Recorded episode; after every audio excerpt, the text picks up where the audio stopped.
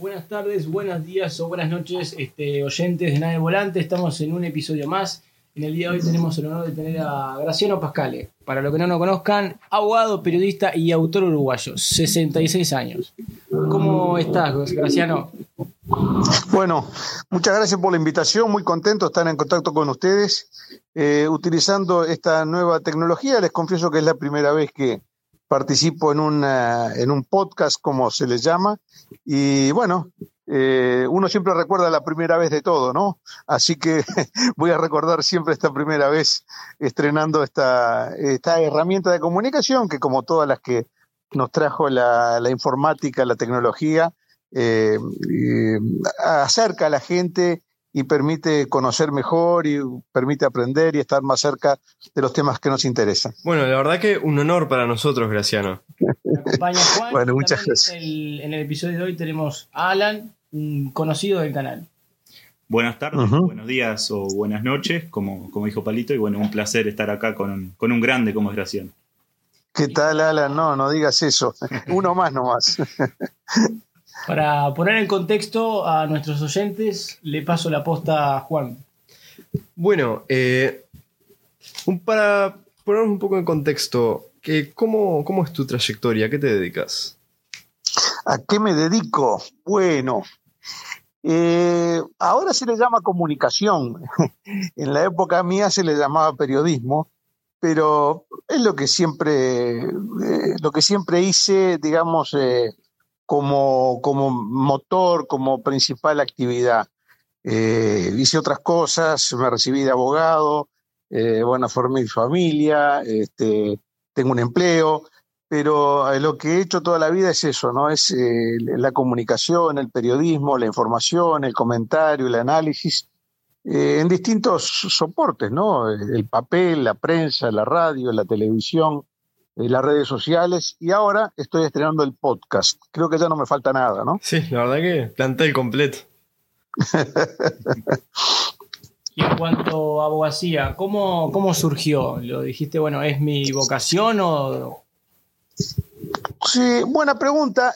no, creo que no iba por el lado de la vocación, ¿no? Eh, de hecho, em, eh, digamos, ejercer la, la, abogacía la ejercí en los primeros años después de recibido, pero eh, no, nunca fue una, digamos, una pasión, nunca fue un centro de interés muy grande para mí, por una razón elemental, y es que nunca sentí, digamos, el leitmotiv de la, de la abogacía que consiste, como eh, lo dice la palabra, ¿no? en abogar por el interés concreto de una determinada persona. ¿no? Cuando uno ejerce la abogacía, asume la defensa o promueve el interés de, su cliente, ya sea, no sé, en un desalojo, en un juicio penal, en un divorcio, en una reclamación económica, en fin, en las múltiples facetas que mm, mm, eh, abre el ejercicio liberal de la abogacía. Y eh, a mí lo que me pasaba cuando yo empecé a ejercer la profesión es que cuando la gente venía y me traía su problema, eh, yo no pensaba nunca en términos individuales, sino que traspolaba ese problema o esa situación que atravesaba ese futuro cliente y lo llevaba a un plano más general, que es lo que uno hace con el periodismo, ¿no? Uno en el periodismo se ocupa de, de temas de interés general y siempre pone el foco eh, en ese aspecto, o sea, eh, uno se centra en aquello que es de interés de la comunidad, de la sociedad, de un sector de la población, y actúa como intérprete o intermediario entre ese tema, ese problema, esa persona, cuando es una entrevista, y, el resto de la gente. Entonces, eh, ese fue, digamos, esa fue la, digamos así, la barrera que yo encontré como para meterme de lleno en la profesión de la abogacía. Y cuando decidí esa carrera, Estamos hablando de, ¿de qué estamos hablando? De los años 70, los, primeros los primeros años de la década del 70, no existía una carrera eh, formal como existió después eh, de ciencias de la comunicación. Por lo tanto, la única eh, carrera universitaria que yo siempre sentí que me permitía acceder a una, a una formación académica, cultural, de contenidos más afín a mis intereses, era era abogacía, porque tenía temas de, bueno, obviamente de derecho, de derecho penal, eh, se estudia economía, se estudia sociología, se estudia ciencia política, derecho financiero, distintas ramas del derecho también, que quizás no, no, no sirven para el ejercicio diario de la profesión periodística, pero sí dan una base, una información general que a uno le permite eh, manejar diversos temas, estudia también derecho internacional, derecho internacional público, derecho internacional privado. De manera que yo diría que sacando lo que son las carreras, lo que es la carrera propiamente dicha de ciencias de la comunicación, yo creo que la, la, carrera de la, la, abogacía, la carrera del derecho, es la que ofrece, digamos, una, una plataforma más amplia, más útil, más completa para luego poder eh, ejercer el periodismo. Así que esa fue una de las razones por las cuales eh, me, incliné por esa carrera. Y, y Graciano, una pregunta. Eh, mm. Tú estabas estudiando abogacía. ¿Tuviste alguna, mm. alguna militancia en algún gremio de la Facultad de Derecho? Buena pregunta. No, no, no la tuve en primer lugar porque, porque yo estudié, hice toda mi carrera prácticamente durante la dictadura.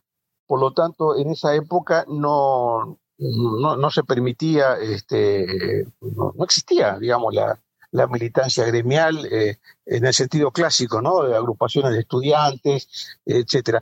Sí me tocó, eh, eh, sí estuve cerca de ese, de esa, digamos, de ese mundo de la militancia estudiantil cuando estaba en lo que en aquella época se llamaba preparatorios, el bachillerato, quinto y sexto, ahora, Ahí sí estuve, eh, digamos, cerca de ese mundo, conocí eh, activistas, militantes, eh, fueron años muy fermentales, ¿no? Estamos hablando, yo terminé el liceo en el año 69, 70 y 71 hice quinto y sexto, lo que sería quinto y sexto hoy, que era primero y segundo de preparatorios de derecho, y ese sí era un momento muy fermental. Mm, básicamente la militancia eh, eh, estudiantil, el, activismo estudiantil eh, tenía una, una, gran preponderancia de la izquierda, los, los, grupos que no eran de izquierda eran grupos muy minoritarios, y, digamos la, la, militancia o, las diferencias, mejor dicho, se, se, mm, se desarrollaban en el, el, propio ámbito de la izquierda, ¿no? Había, había un grupo de, digamos, una tendencia de mm, afín al Partido Comunista. En la época mía se llamaba Agrupación Ideas, donde yo estudiaba en el preparatorio de, para los que son de Montevideo, en el IABA, en el Instituto de Alfredo Vázquez Acevedo. Eh, había una agrupación que se llamaba Ideas, que era, digamos, la, la, rama este, estudiantil de la Unión de la Juventud Comunista. Y después estaba la tendencia más cercana al, al MLN, a los Tupamaros, que en ese momento estaban muy activos y, y eran realmente un, un, en fin, un elemento que funcionaba como un gran polo de atracción para muchos jóvenes. Eh, tenía una rama estudiantil que se llamaba FER, Frente Estudiantil Revolucionario, que era, digamos, un sector más, este, eh, bueno, más cercano al MLN, no, más, este, más rebelde, si se quiere, menos, este, eh, menos organizado sistemáticamente, eh, más una tendencia, podríamos decir, un poquito más anárquica o anarquista que los otros grupos. Eh, ese era básicamente el mundo que, que existía en aquella época. Eh, yo no, no, no, me integré nunca a ninguna agrupación, o sea, no, no realicé una militancia estudiantil, porque siempre traté de ubicarme, incluso cuando hacía el periodismo deportivo, ¿no?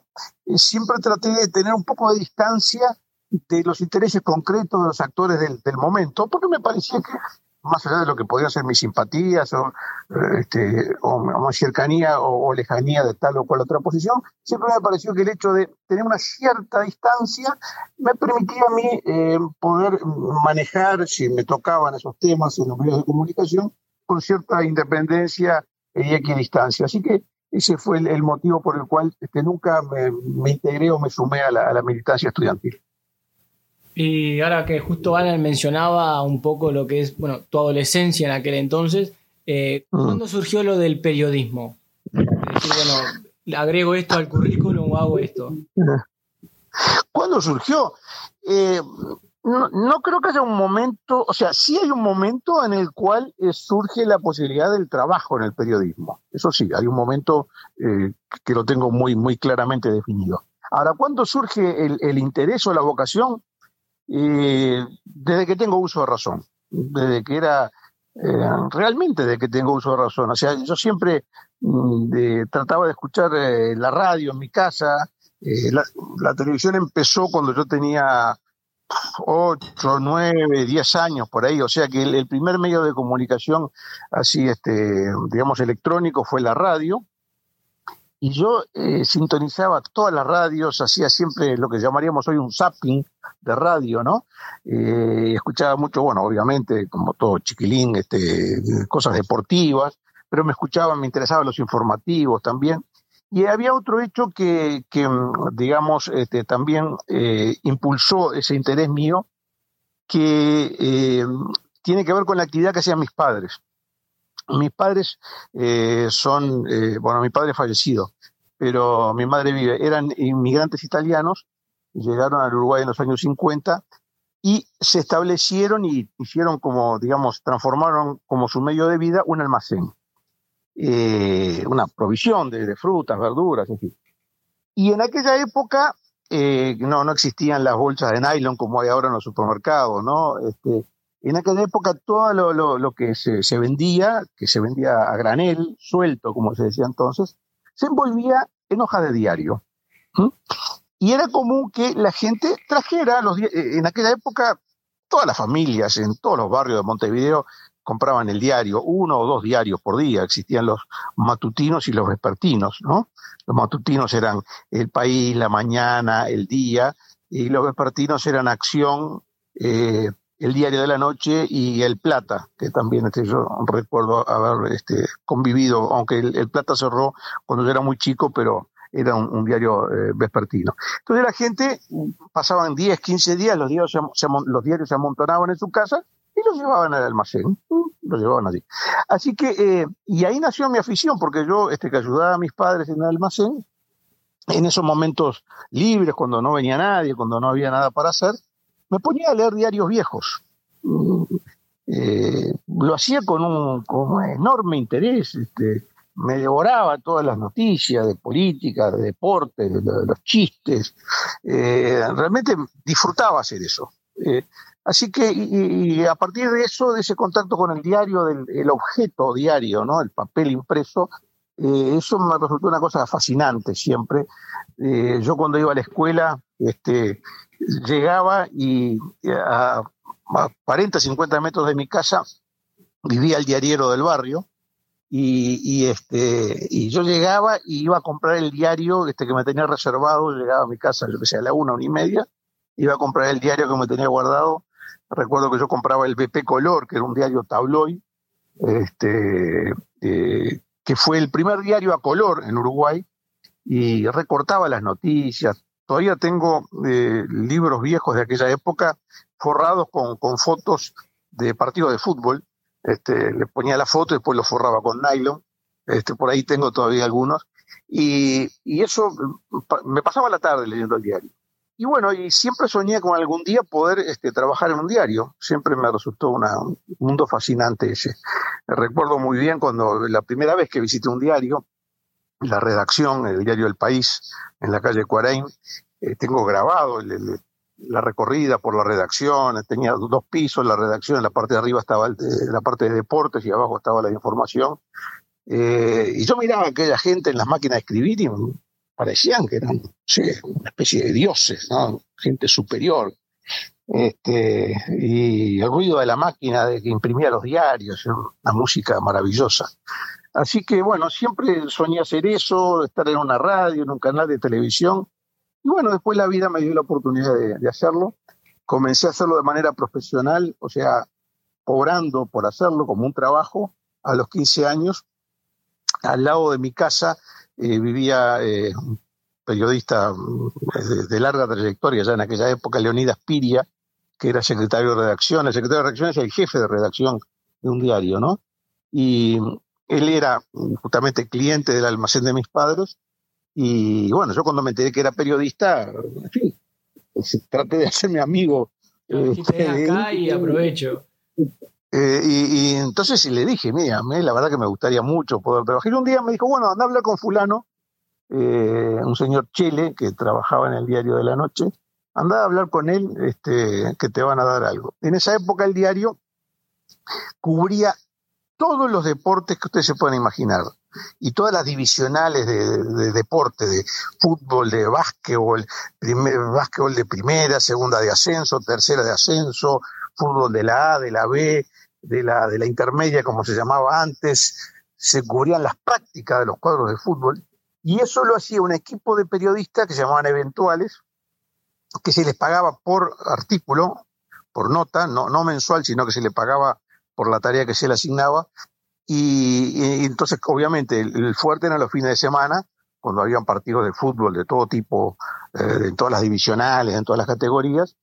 Y, este, y bueno, a mí me tocó el primer partido que me tocó, yo tenía 15 años, 16 años, me tocó un partido, eh, para los que conocen Montevideo, la cancha de Canillitas en Villa Española, sobre Camino Corrales, un partido de quinta eh, intermedia, fíjense ustedes, se cubría con un periodista un partido de quinta división intermedia, ¿no? O la, la C, como se llama ahora. Este, y tengo el recorte de, ese primer partido, ¿no? Porque a mí me parecía que yo estaba cubriendo un mundial, ¿no? O sea, yo iba al vestuario y pedía los nombres de los jugadores y los jueces y estaban eh, atentos al partido y la jugada, así quién hacía el gol y a cuántos minutos, eh, ¿verdad?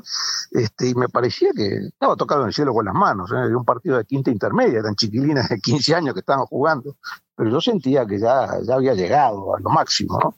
Así que ese fue mi primer partido. Después fui ascendiendo, después me dieron partido de la B, después partido de la A, después ya cuando uno llegaba a hacer el comentario del partido ya era una cosa fantástica, ¿no? Porque lo primero era simplemente los cuadros, los jueces y los goles.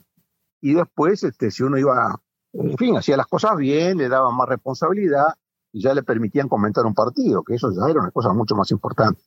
Así que todo eso lo recuerdo con enorme cariño, con mucha emoción.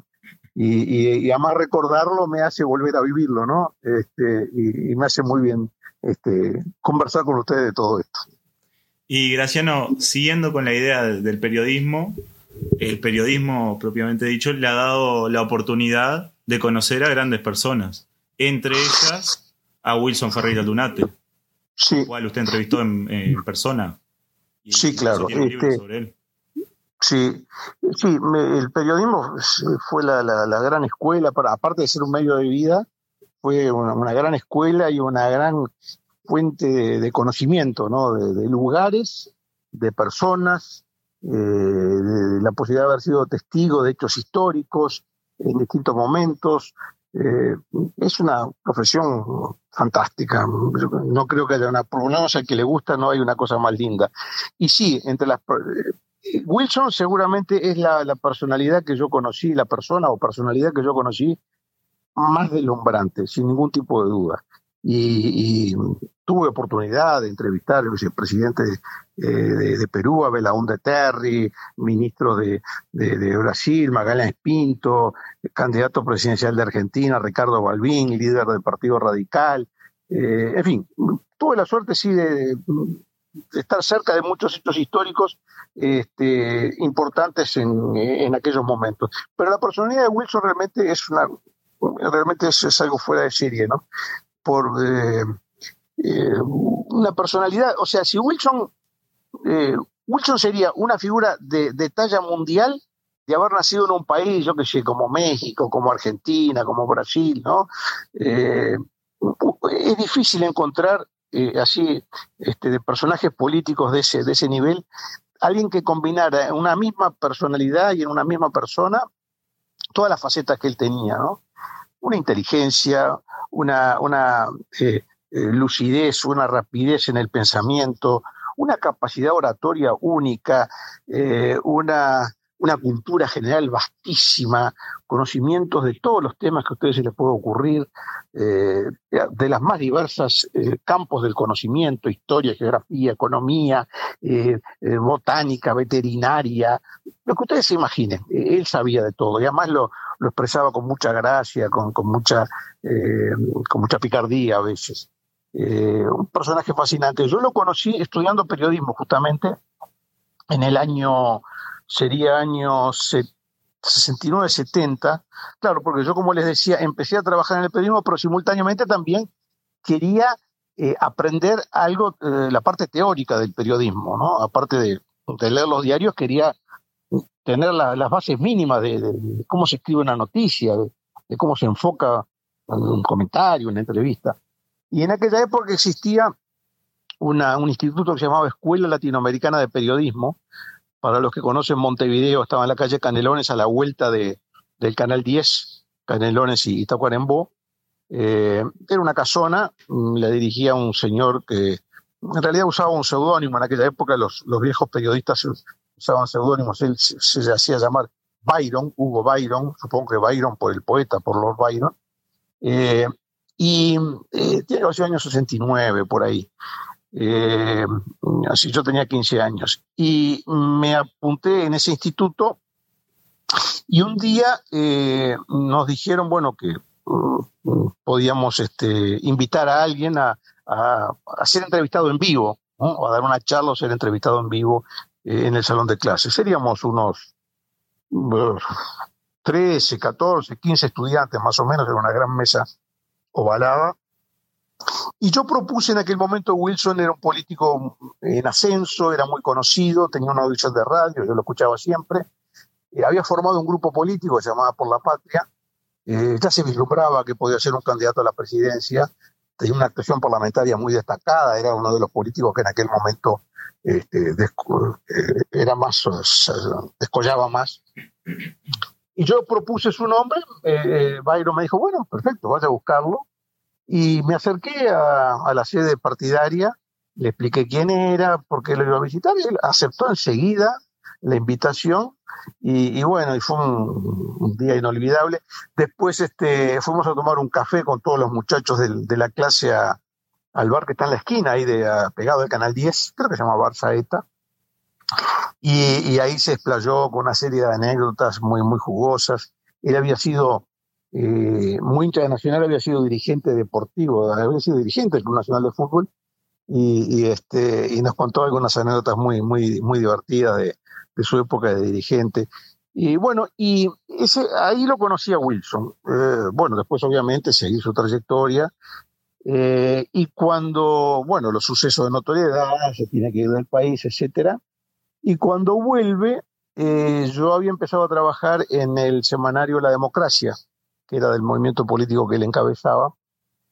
Así que terminamos, como quien dice, de compañeros de trabajo, porque cuando llegó al Uruguay, la, actividad que, mm, no pudo ser candidato, obviamente, ustedes saben, llegó al Uruguay, lo pusieron preso, etcétera, y después que lo soltaron, eh, él asumió la dirección de la democracia, que hasta poco antes la había tenido Alberto Sumarán, Así que ahí compartimos un par de años este, en la redacción de la, de la democracia y en, ese, en esos años surgió esa posibilidad de la, de la entrevista que ustedes hacen referencia eh, y que, bueno, tuve esa, esa suerte de, poco antes de que él enfermara, de haber hecho esa entrevista con la cual, eh, en la cual recorrimos distintos momentos de su vida en distintos lugares del país. Así que, bueno, me queda como uno de los, de los mejores recuerdos de mi trabajo. Y Graciano, como, como usted sabrá, o vos sabrás, em, en la campaña presidencial pasada, desde figuras del Frente Amplio, se tomó, se intentó llevar a la figura de Wilson como también un, por un, no sé si llamarlo un referente de la izquierda, pero como que Wilson tendría simpatía con el actual Frente Amplio. Y hay una frase que dice que Wilson fue tan grande como blanco. ¿Vos en ese sentido qué, qué opinás? Eh, no, o sea, pensar que Wilson podía haber sido otra cosa que militante, adherente, dirigente, candidato del Partido Nacional, eh, pensar una cosa diferente realmente no, no, no haber por lo menos de mi punto de vista, ¿no? Este, respeto otra opinión, pero no haber este, entendido y conocido bien qué significó Wilson en la historia del Uruguay.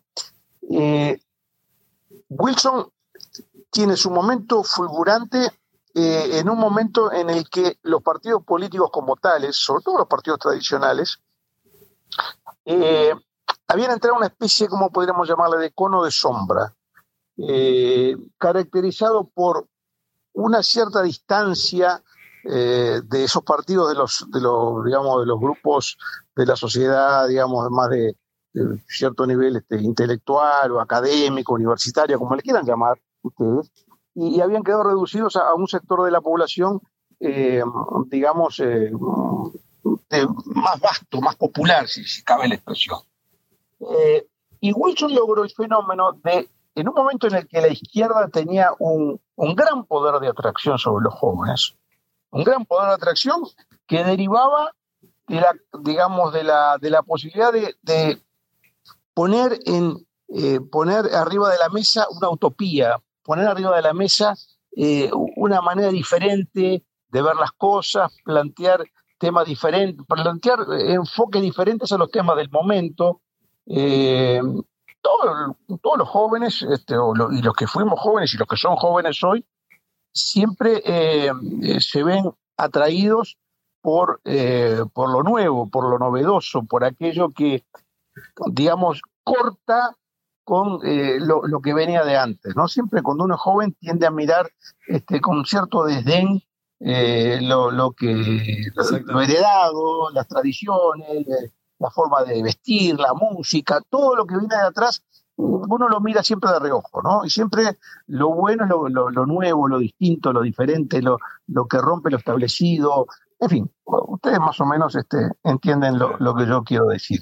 Y, Wilson lo que logró fue insertarse en ese mundo. Eh, logró plantar la bandera del partido del Partido Nacional, en ese mundo que buscaba algo nuevo, algo distinto, algo novedoso. Y eso es una cosa que, yo creo que todavía no se calibró eh, en profundidad la, importancia que tuvo. Eh, fíjense ustedes, por ejemplo, el Partido Colorado, que no tuvo una figura como Wilson, que no tuvo, eh, hoy está en una situación de, digamos, de, mucha debilidad electoral. ¿no? en cambio, el Partido Nacional, que pudo haber tenido exactamente el mismo, el mismo derrotero, pudo haber conocido el mismo camino, porque en definitiva, si no se renovaba, si no había una cosa distinta, si no había algo que ilusionara a los jóvenes, bueno, lentamente iba a ir perdiendo pie, iban a a aparecer otras cosas, este, el Frente Amplio u otras, otras formaciones políticas que iban a funcionar como un, digamos, como un imán para los jóvenes. Y, Wilson aparece en ese momento. Y yo creo que el Partido Nacional hoy, en el siglo XXI, eh, la vigencia que tiene hoy el Partido Nacional se la debe, a mi juicio, no solamente a su historia del siglo XIX, del principio del siglo XX, sino justamente a la figura de Wilson. Porque el Partido Colorado también tiene figuras, tiene historia, tiene nada más ni nada menos que a José Valle Ordóñez, nada más ni nada menos. Una figura descollante en el siglo XX, eh, un gran reformador de su época. y sin embargo, eh, eso no, no digamos, no, no generó en el país una continuidad, no generó un recambio de, figuras que tuvieran ese, magnetismo. Quizá la figura de Jorge Valle en los últimos años, sobre todo siendo presidente, puede haber tenido algo similar, digamos, en cuanto a, la atracción por su inteligencia, por su brillantez, por su eh, forma diferente de ver las cosas. Pero, salvo la excepción esa de Jorge Valle, el Partido Colorado no tuvo una figura como Wilson.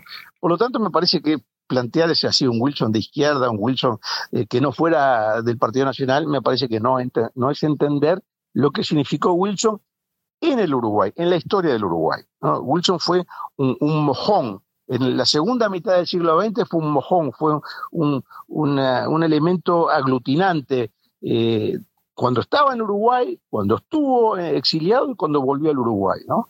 O sea que yo creo que el, Uruguay, eh, los historiadores están un poco en deuda, me parece, todavía con Wilson. Es lo que a mí me parece. Graciano, para, para terminar con, para cerrar con el tema de Wilson y, haciéndote una pregunta que nos hace un oyente, para unir mm. también Wilson y, actualidad. Eh, ¿Vos eh, considerás que, hay aspectos del wilsonismo, tanto económicos como sociales, que esté aplicando el gobierno actual? Eh, es difícil, ¿no? Porque uno eh, tiene la tentación de transformar, eh, bueno, en este caso el estamos hablando del wilsonismo, transformar el wilsonismo en un programa de gobierno, en una propuesta concreta para aplicar en un determinado momento. Y yo creo que ese es un camino peligroso porque el wilsonismo tuvo un programa de gobierno y una respuesta de gobierno cuando Wilson fue candidato en el año 71. Nuestro compromiso. Y esa propuesta, digamos, respondía al país de aquel momento. O sea, eh, no existía la computadora, yo qué sé, no, eh, no había televisión en colores, no sé cómo eh, decirles. El, hombre recién había llegado a la luna, no, existía el mundo que existe hoy. Claro, Por lo tanto, me parece que pensar en eso es, es, este, es, mm, es engañoso, ¿no? Es engañoso. Yo, lo, lo, que yo creo que se rescata de Wilson, por lo menos de mi punto de vista, es su, digamos, la posibilidad de conectarse a través de Wilson con la historia de todo el Uruguay. O sea, recorrer de la mano de lo que, de, lo que dejó Wilson y, de los antepasados de Wilson y, del, Partido Nacional, eh, eh, ratificarse en la condición de uruguayo. ¿no? O sea, ¿qué quiere decir ser uruguayo? ¿Por qué un uruguayo diferente de un argentino, de un peruano, de un chileno, de un boliviano? ¿Por qué? ¿Eh? Bueno, Wilson yo creo que ayuda a responder muchas de esas cosas. ¿Por qué uno se siente orgulloso de ser uruguayo? ¿Por qué eh, el, que es blanco o el que se siente blanco se siente orgulloso y el que es colorado se siente orgulloso de ser colorado? Porque es una manera de sentirse uruguayo. Eh, es, la, digamos, el camino que uno recorre hasta el, nacimiento mismo del país. Y entonces yo creo que eso es lo más importante. Eh, el wilsonismo como una, una continuidad eh, del país, ¿no? Como una manera de sentir el Uruguay que se caracteriza por tener respuestas diferentes en el momento eh, en, que, en que se vive. O sea, Wilson, que seguramente defendió y con mucho ardor y con mucha pasión lo que significó la gesta de París Arabia en 1904, a jamás se le hubiera ocurrido este, levantarse en armas para imponer este, un determinado modelo político en el país. ¿Por? Porque se había conquistado la democracia, porque se había conquistado el voto secreto, etcétera. Por lo tanto, eh, no podía pensarse que el, Sarabia de 1904 hubiera hecho lo mismo en 1940, por ejemplo. Entonces hay que tener cuidado con ese tipo de cosas y, tratar de llegar a la esencia de lo que son estos personajes en la historia del país. Y siguiendo un poco con otro tema, vos hablabas bien de ese sentimiento de, bueno, me siento orgulloso de ser uruguayo porque soy blanco, porque soy colorado. ¿Vos crees que hoy en día existe una, una hegemonía cultural de parte de la izquierda? Me parece que es evidente, ¿no? Me parece que eso es evidente. Y, tan evidente es que justamente los temas que tienen que ver con la, con la nacionalidad, con el sentirse uruguayo, no son temas que la izquierda, digamos, eh, cultive. ¿no? Eh, la izquierda se siente cómoda en un ambiente donde no hay fronteras, en un ambiente eh, puramente de ideas, Mm, en un ambiente donde los sentimientos así de pertenencia a un lugar no existen. ¿Por qué? Porque la base de, la izquierda es el internacionalismo. Es, eh, es eh, digamos, pensar que, eh, la vinculación con la propia tierra, con la tradición, con su propio pasado, es un elemento mm, que no importa mucho. Lo que importa que es para la izquierda es la pertenencia a una clase social, es el internacionalismo, es el clasismo. O sea, eh, es lo mismo ser un, un, sé, un hombre de, campo en Uruguay que un campesino en Bolivia, que un paraguayo, ¿por qué? porque es de la misma clase social, lo mismo que un obrero. Y eso me parece que es desconocer eh, el vínculo eh, fundacional que tiene el ser humano con su, con su terruño, con su tierra en Uruguay. No es lo mismo un hombre de 33 que uno de Salto, que uno de Soriano, que uno de Colonia, que uno de Maldonado, que de Canelones. Porque, porque cada uno es hijo de su ambiente, de su historia, de sus circunstancias. Hablamos distinto, este, tenemos eh, historias diferentes. Bueno, eso es lo que yo creo que, eh, eh, digamos, es, el, la orfandad intelectual de la izquierda, creo que va por ahí, por el hecho de, no tomar en cuenta esos factores emocionales que, completan la, personalidad del ser humano. No, no es lo mismo un, obrero italiano que uno de, Guatemala y que otro de Uruguay. No es lo mismo. Por lo tanto, ese es, para mí el gran déficit de, ese tipo de pensamiento es ese, ¿no? Es el internacionalismo, el pensar que, lo único que importa es la pertenencia a una clase social, olvidando que además eso también es algo muy dinámico, porque alguien puede ser hoy un obrero y, esforzarse y, cambiar de posición social y cambiar de posición económica, y lo que importa es la persona, más que la pertenencia en determinado momento a cierto sector social. Por supuesto que eso importa, porque, bueno, el que nace en un cierto ámbito eh, recibirá ciertos valores, una cierta educación, etcétera. Pero eso no es algo estático, no es algo que, que defina a un individuo. Y, esa, esa hegemonía de la izquierda en la mente intelectual, yo creo que tiene eso como, como un déficit, ¿no? Eh, que obviamente mm, hay que reconocer también que no ha eh, sido llenado por otra visión. Es un tema muy largo ese, ¿no? Así que lo hablamos otro día. Pero, este, pero me parece que, es un tema eh, muy interesante para profundizar. El otro tema que quería conversar es que vos en redes sos bastante activo, principalmente en Twitter. Este, y alguna vez digo, comentás lo que vos pensás y tal, pero después te, alguna vez te llueven palos de todo. y no hay algún momento que vos digas, uy, ¿en qué me metí? ¿Para qué? No sé qué esto. Sí.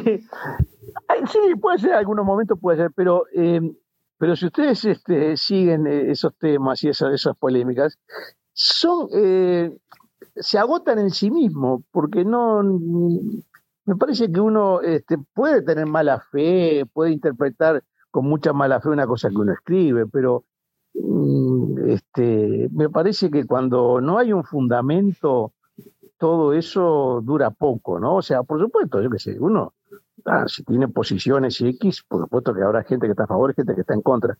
Pero cuando se genera ese tipo de debates, si ustedes se fijan bien, no tienen fundamento, no, no, no hay. Eh, enseguida se llega al insulto, se llega la descalificación.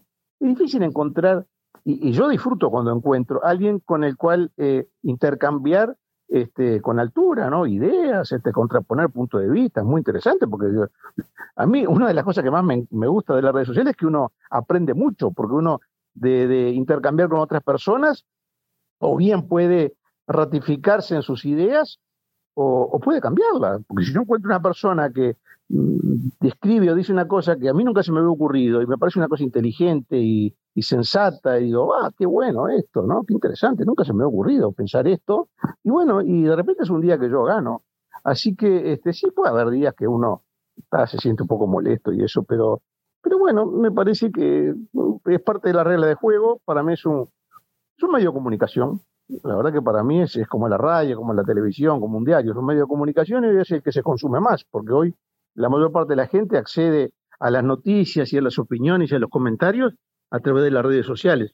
Así que yo lo tomo como eso, ¿no? Como un medio de comunicación de doble, de doble, eh, de ida y vuelta, ¿no? Entonces, este, una avenida de doble mano, como se dice. Así que este, puede ser que algunos días sí me quede medio, medio triste, pero la vida sigue. como último tema para cerrar ya, eh, la pregunta, ¿qué tips o consejos y tal nos podría dar usted como periodista a nosotros que no tenemos el título, pero estamos de febrero en esto?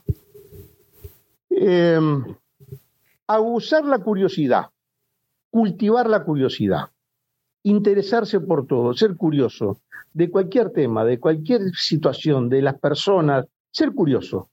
Porque en definitiva, el periodismo es la curiosidad transformada en profesión.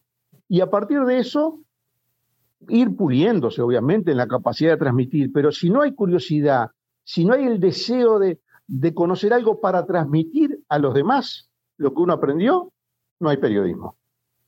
Bien, este, tuvimos el día de hoy el honor de tener a Graciano Pascale. Eh, le agradecemos muchísimo por su tiempo y no olviden que pueden escucharnos en YouTube y Spotify y seguirnos en Instagram, Twitter, Facebook como nada del volante. Juan, ¿algo más que decir? Muchas gracias, Graciano, por tu tiempo y hasta la próxima.